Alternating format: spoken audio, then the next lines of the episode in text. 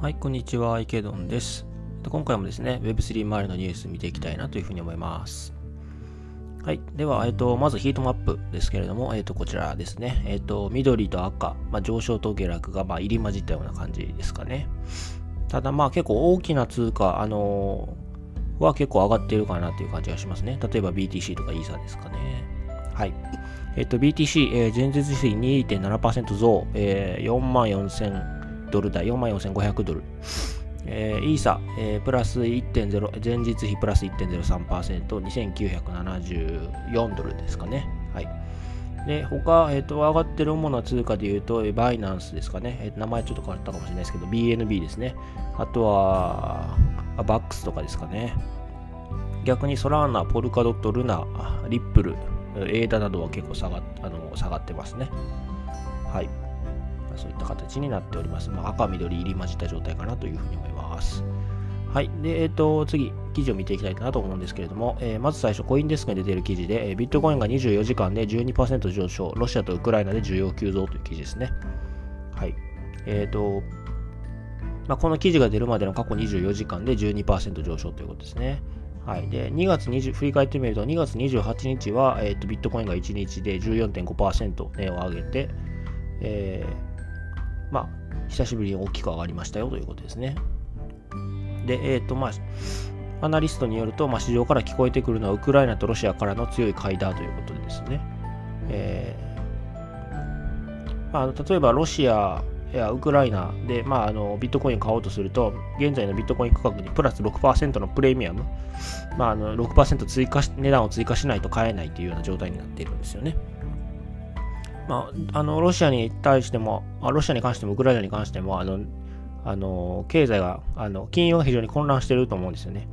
あの取り付け騒ぎのあの映像がニュースで流れてたりしましたけれども、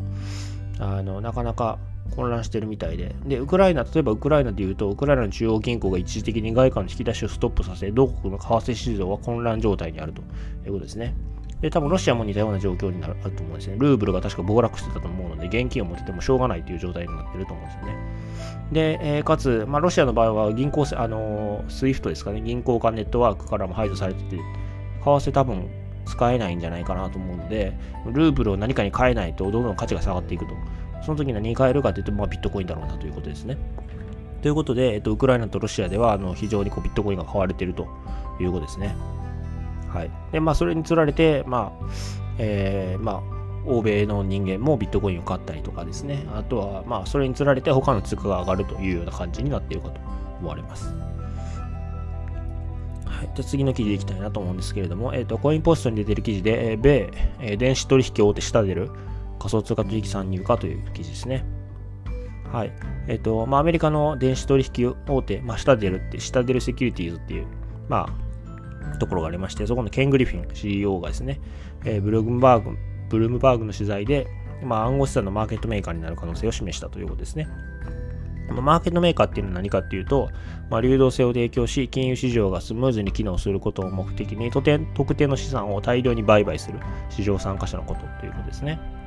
まあ、だから、シタデルが、ま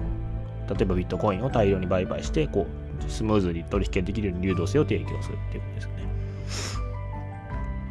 はい。で、まあ、あの、ケン・グリフィンさんは、まあ、今まで仮想通貨には反対だったんですけれども、まあ、今の仮想通貨の時価総額を見ると、まあ、自分の判断は間違っていたと思われるということで、まあ、あの、スタディで会社としても、まあ、参入を検討するということですね。はい。で、まあ、えー、機関投資家が今、まさに、その、仮想通貨の市場に入ってこようとしている中で、まあ、あの仮想通貨のマーケットメーカーになることを考える必要があるということですね。まあ、つまり、機関投資家は大きい金額を売買するわけですよね。その時にあの市場に流動性がないと、まあ、彼らは買ったり売ったりできないわけですよね。まあ、そのための、まあ、流動性を提供するマーケットメーカーになるっていうのが、まあ、今回の下出る報道かなというふうに思っています。はいまあ、まだ検討しているってところなので、まあ、あの確定ではないと思うんですけれども、まあ、これだけ大きい会社がで大きい資金に入ってくるので、まあ、一気に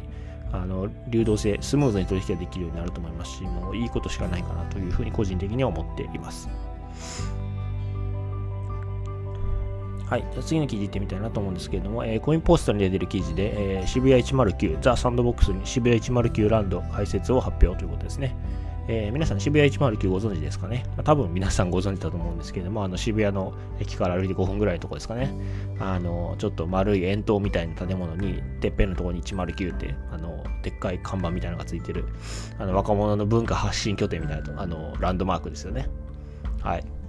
で、109が、えっと、サンドボックス上に、まあ、渋谷109ランドを開設するみたいですね。はい。あの、パッと見て、あの、私はこれは非常に筋がいいというかですね、あの、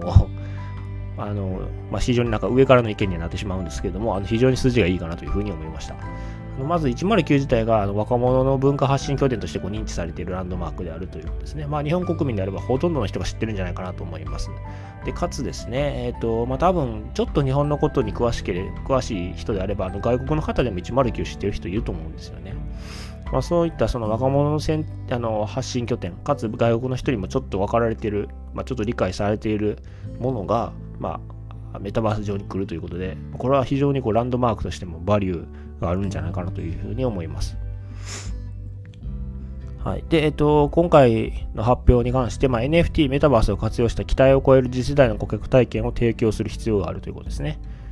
はい。で、若者が NFT を身近に感じるきっかけを提供していく模様だということですね。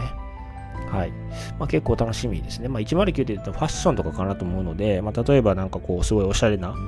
まあ、ギャルな JK とかが、あまあ、109に多分今、リアルでは行ってると思うので、そういった人が、こうメタバース上でリア、あのデジタルな109に行ってもらって NFT を初めて触るみたいな、ま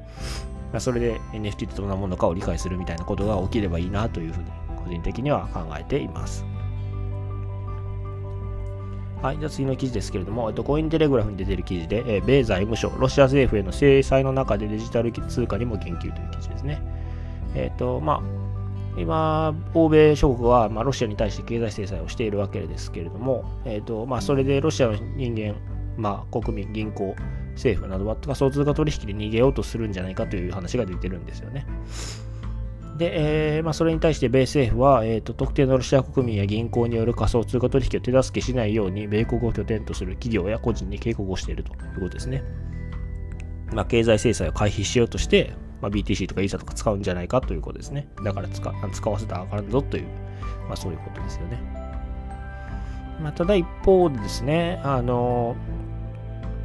まあ、バイナンスとかですね、クラーケンとか、まあ、取引所側の方はあの何も罪もない一般のロシア人ユーザーをブロックすることは、まあ、アカウント凍結することはないというふうに反発しているということですね。まあ、政府の要人とかですね、あの明らかに制裁対象の個人の、まあ、口座に関しては凍結ないしは処置を何か行うが、まあ、何も罪のない一般のロシアのユーザーをブロックすることはないということですね。